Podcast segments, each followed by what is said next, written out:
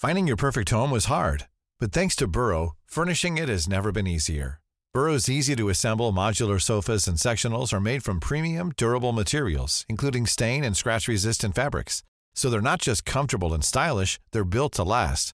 Plus, every single Burrow order ships free right to your door. Right now, get 15% off your first order at burrow.com slash ACAST.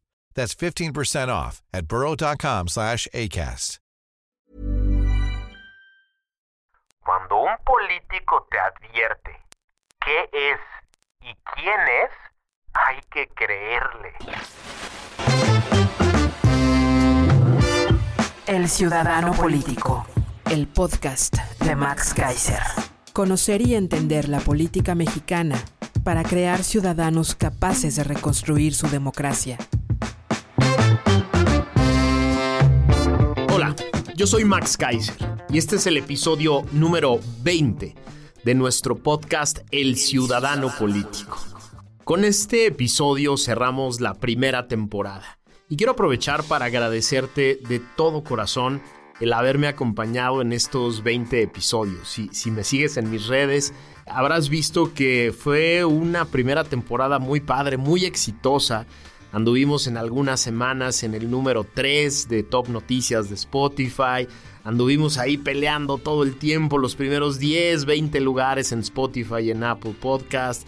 Para mí es todo un honor el tener tu atención, el haber contado con tu atención en estos 20 en estos 20 episodios y estoy pensando cómo darle un rediseño a esto para que sea más divertido, más interesante, más entretenido y que estos 20 minutos que nos pasamos juntos cada semana sean bien aprovechados por mí, por ti y nos ayuden a comunicarnos, a generar un puente y que poco a poco esta, esta increíble relación que se genera a través de este tipo de productos crezca, se haga más profunda y, estés ahí, estés ahí, me ayudes a compartirlo con otras personas. De verdad, muchas gracias, es todo un honor.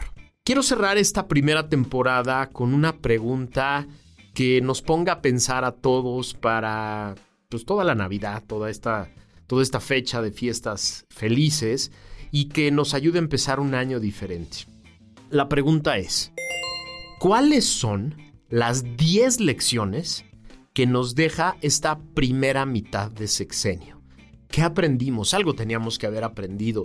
No podemos simplemente quedarnos con eh, la tragedia, con los problemas, con el enojo, con la frustración.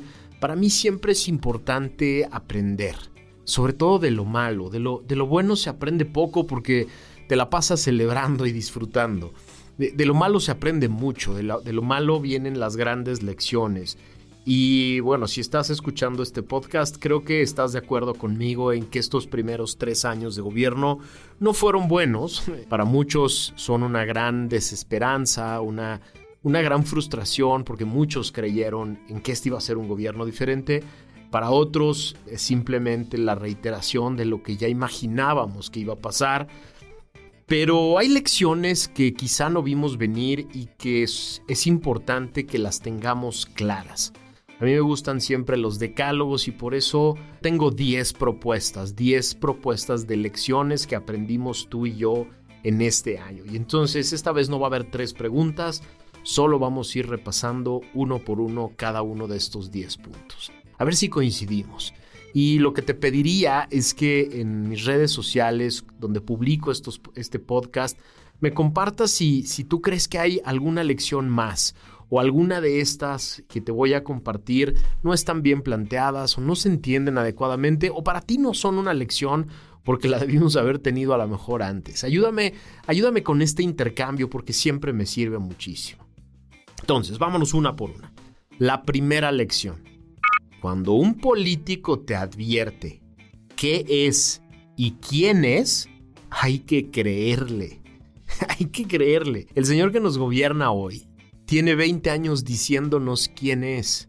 Tiene 20 años enseñándonos en qué cree, en qué piensa, cómo ve las cosas, cómo ve a la democracia, cómo ve las libertades, cómo entiende el ejercicio del poder nos lo ha dicho de todas las maneras que ha podido y muchas personas decidieron no creerle, decidieron no creer que era un antidemócrata, lo ha dicho de todas las maneras que ha podido.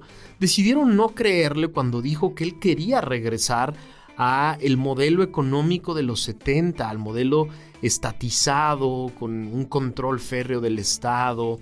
Decidimos no creerle, decidieron algunas personas no creerle, cuando dijo que Pemex iba a ser la punta de lanza de la economía de este país. Decidieron muchas personas no creerle cuando en su libro escribió que la militarización era la respuesta para la seguridad pública. Lo puso en su libro de campaña. Ahí dijo que la Guardia Nacional iba a estar compuesta por elementos del ejército y dirigida por el ejército. Nos lo dijo de todas las maneras posibles. Cuando tomó protesta en el Zócalo en el 2006 y se declaró presidente legítimo de México, le debieron haber creído que era una persona que no creía en las elecciones, que no creía en la democracia. Cuando en esa época y en el 2012 repeló del INE y lo acusó de fraude, le debimos haber creído que despreciaba a los órganos autónomos.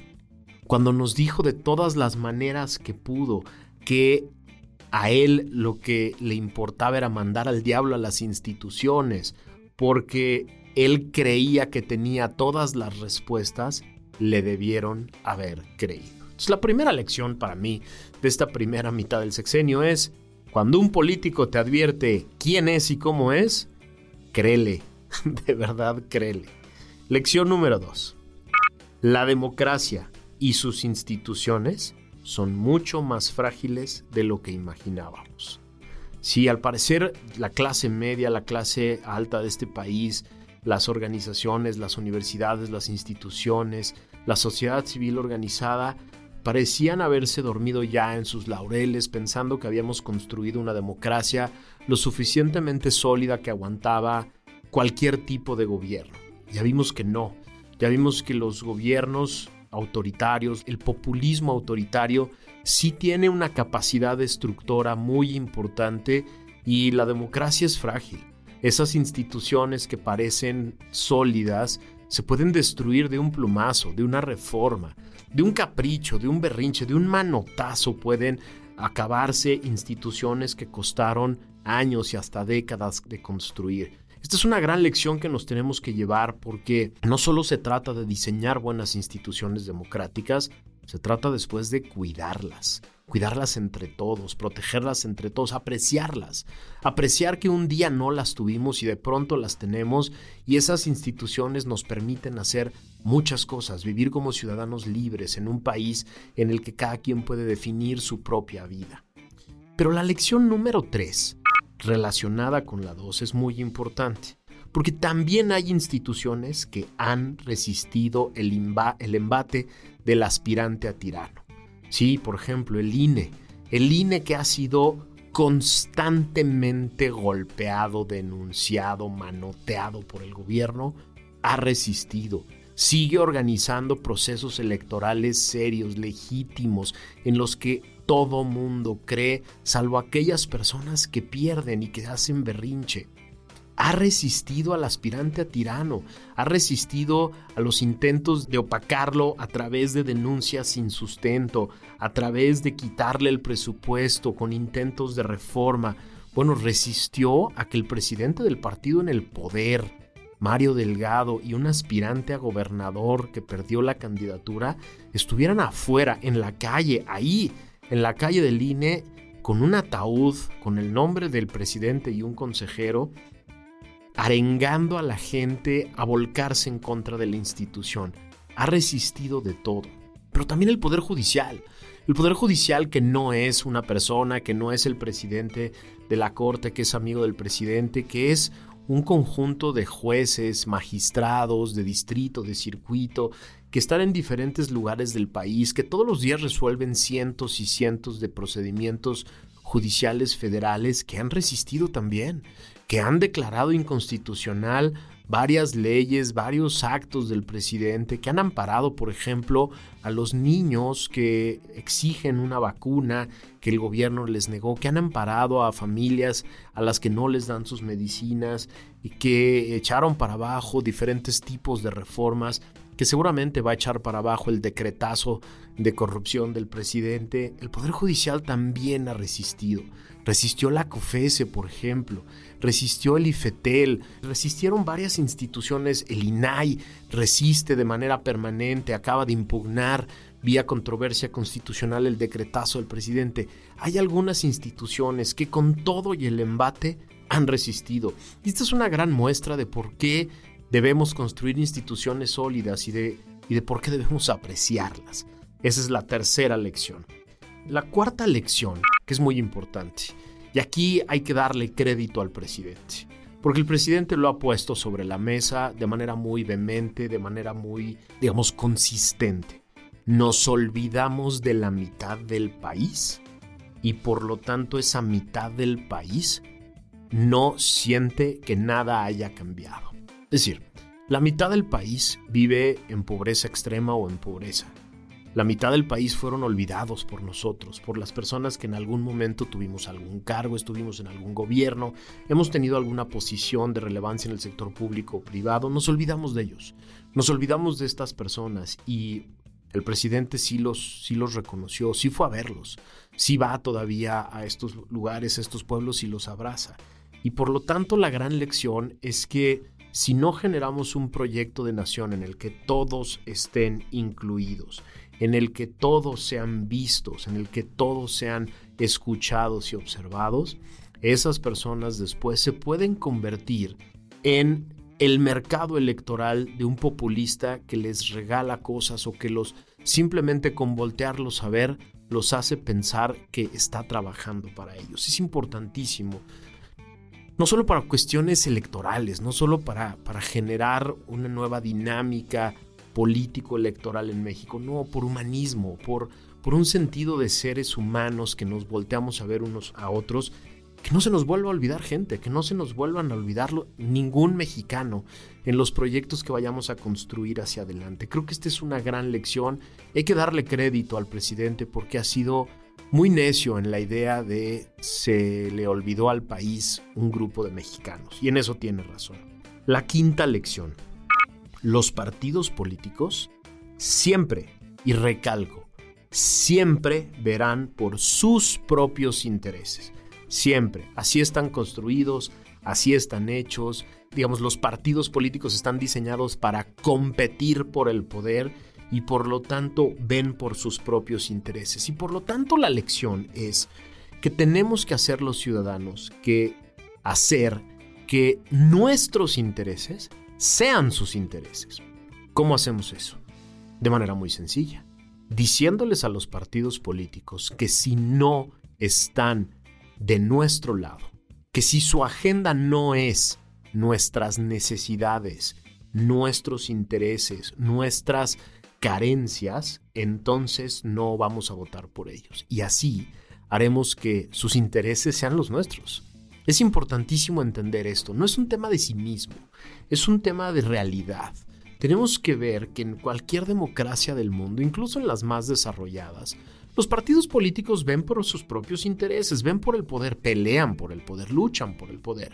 Y lo que tenemos que hacer entonces, lo que se hace en las democracias desarrolladas, es que las personas, los ciudadanos, las organizaciones de la sociedad civil, las universidades, los grupos de interés, los grupos de empresarios, hacen que sus intereses sean los de los partidos políticos.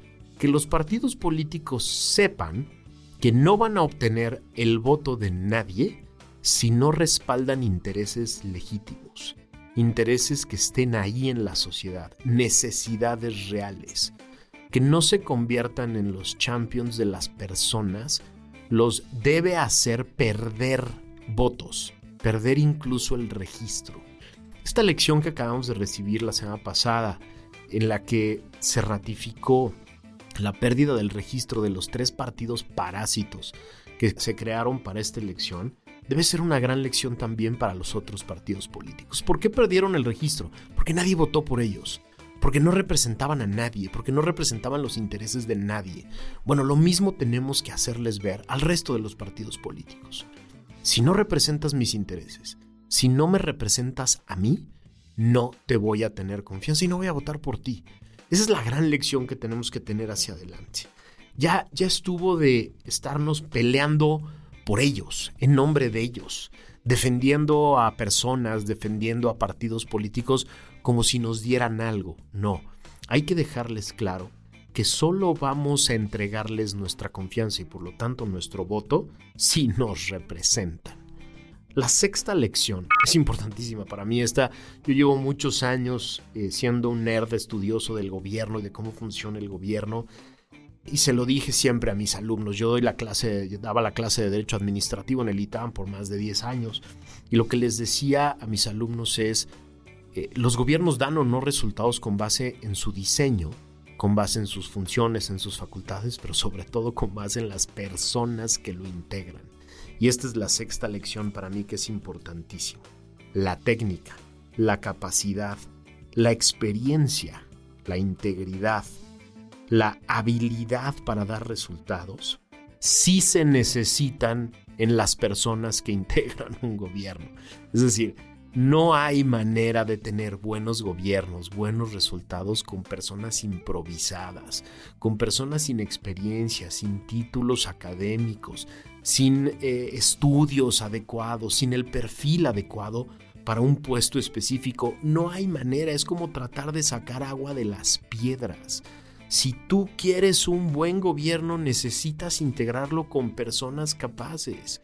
Necesitas integrarlo con personas que tengan la técnica para el puesto para el que fueron escogidos. Necesitas personas que tengan experiencia para resolver problemas, los problemas que se dan todos los días en un gobierno.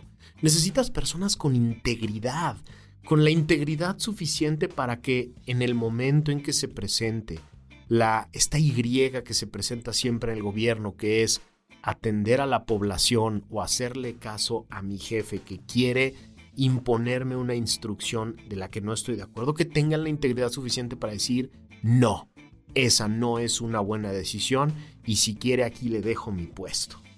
Esa integridad no la tiene cualquier persona y es necesaria. Es necesaria para que, te, para que, para que un gobierno dé los resultados que queremos tener. No le podemos pedir eh, agua a las piedras que tenemos hoy en el gobierno. Son personas sin experiencia, son personas sin capacidad, son personas sin integridad que solo fueron escogidas para esos cargos porque le tenían lealtad al jefe del gobierno. Les pongo un ejemplo muy sencillo. Esta semana nos enteramos que 34 personas que lavaron dinero, sí, lavaron dinero, ese es el término técnico, lavaron dinero del fideicomiso que era para los damnificados del sismo que puso Morena, que sacaron dinero de ese, de ese, de ese fondo para hacer campaña política, varios millones de pesos, 44 millones de pesos en diferentes depósitos, esas 34 personas fueron premiadas con un cargo en el gobierno. ¿Por qué? Solo por lealtad. Te aseguro que esas personas no tienen el perfil, no tienen la experiencia y no tienen la capacidad para el cargo. Lo único que tienen es que son leales y que lo demostraron cometiendo delitos en favor del partido en el gobierno. ¿Cómo podemos pedirle buenos resultados a esas personas? No hay manera.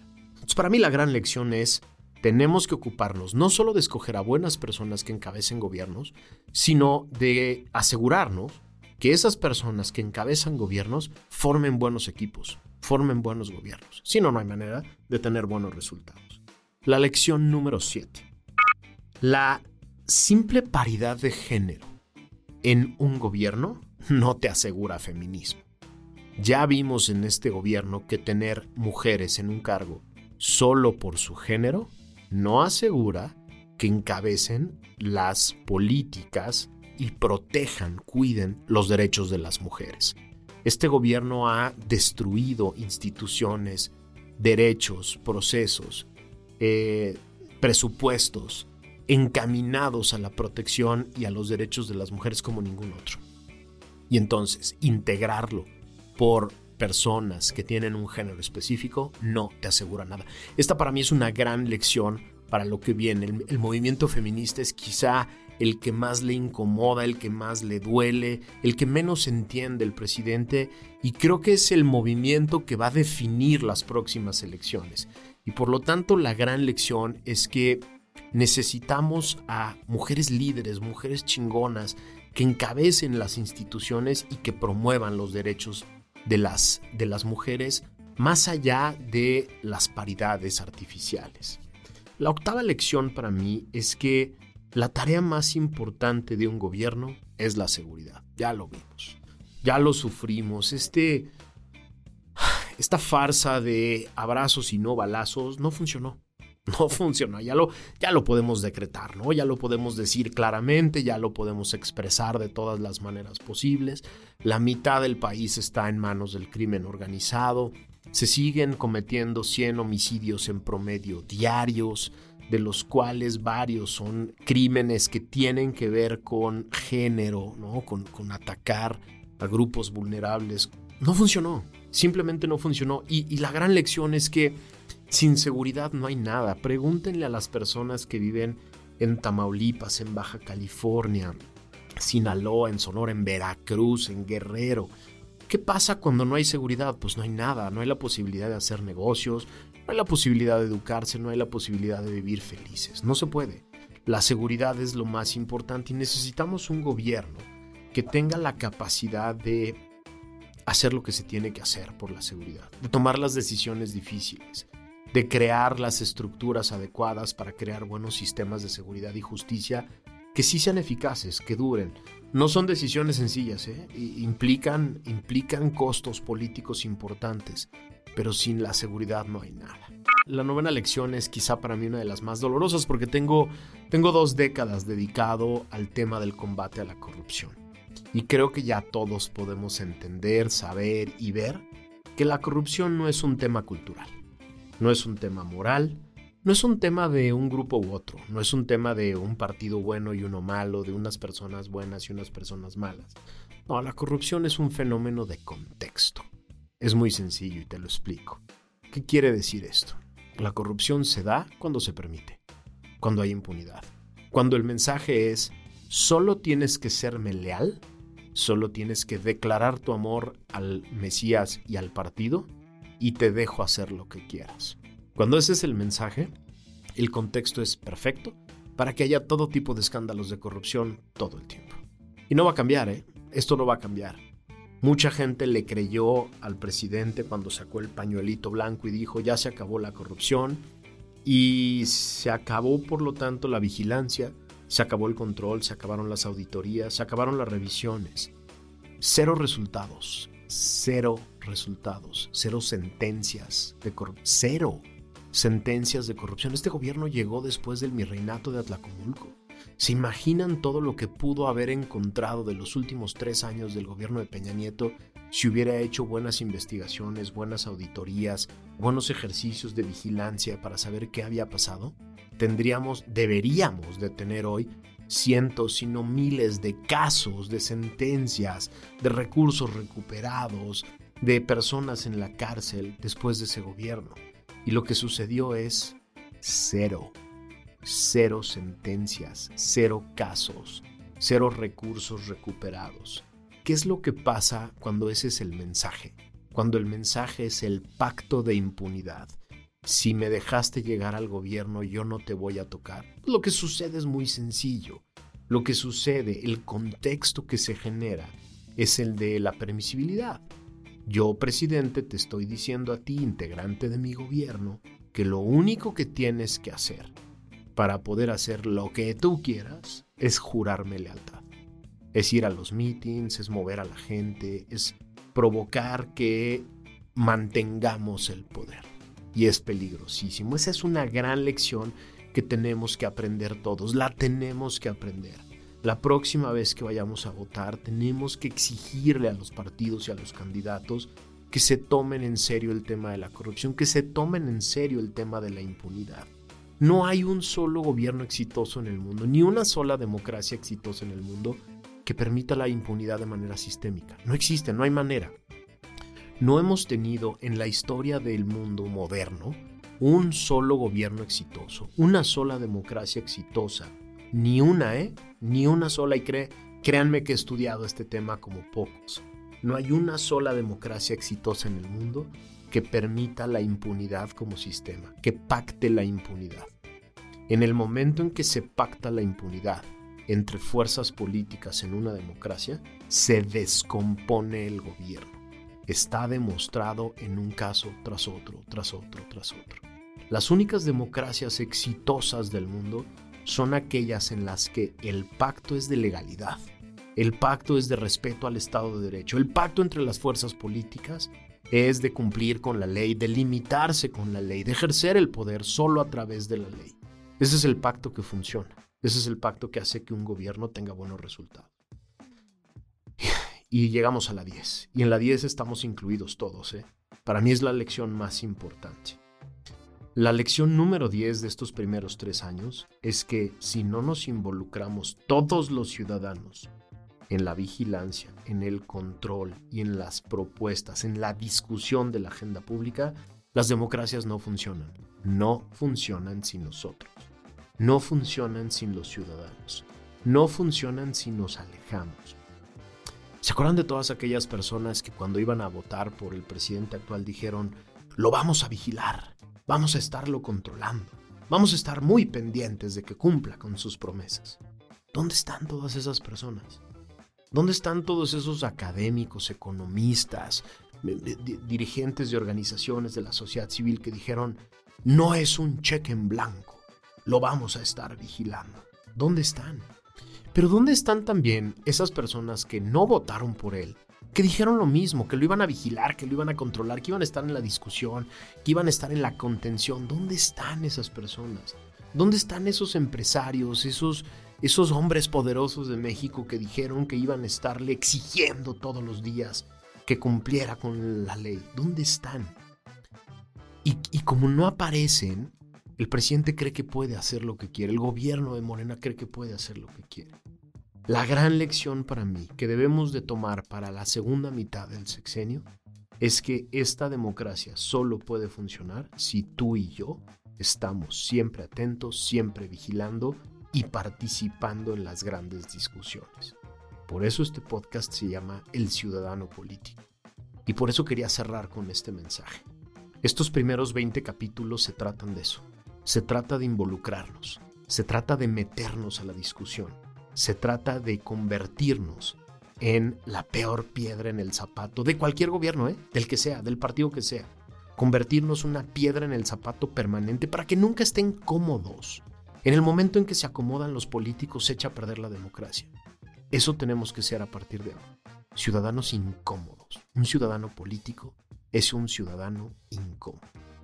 Muchas gracias por haberme acompañado estos primeros 20 capítulos. Ayúdame a compartirlos. Hay por ahí muchos temas que son interesantes y que son vigentes para, para generar ciudadanía. Ayúdame a compartir, échate una, un clavado de vuelta a los capítulos anteriores y ayúdame a compartirlo con las demás personas. Espero eh, que se me prenda la creatividad de esta, esta vacación para regresar en una segunda temporada con algo todavía más interesante para ti que me ayude a conectar de mejor manera contigo. Muchas gracias por haberme acompañado, que tengan unas muy felices vacaciones y que empecemos el año 2022 con toda la energía. Yo soy Max Kaiser, gracias por haberme acompañado.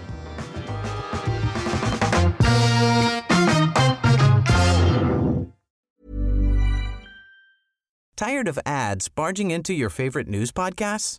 Good news. Ad-free listening is available on Amazon Music for all the music plus top podcasts included with your Prime membership. Stay up to date on everything newsworthy by downloading the Amazon Music app for free or go to amazon.com slash news ad free. That's amazon.com slash news ad free to catch up on the latest episodes without the ads.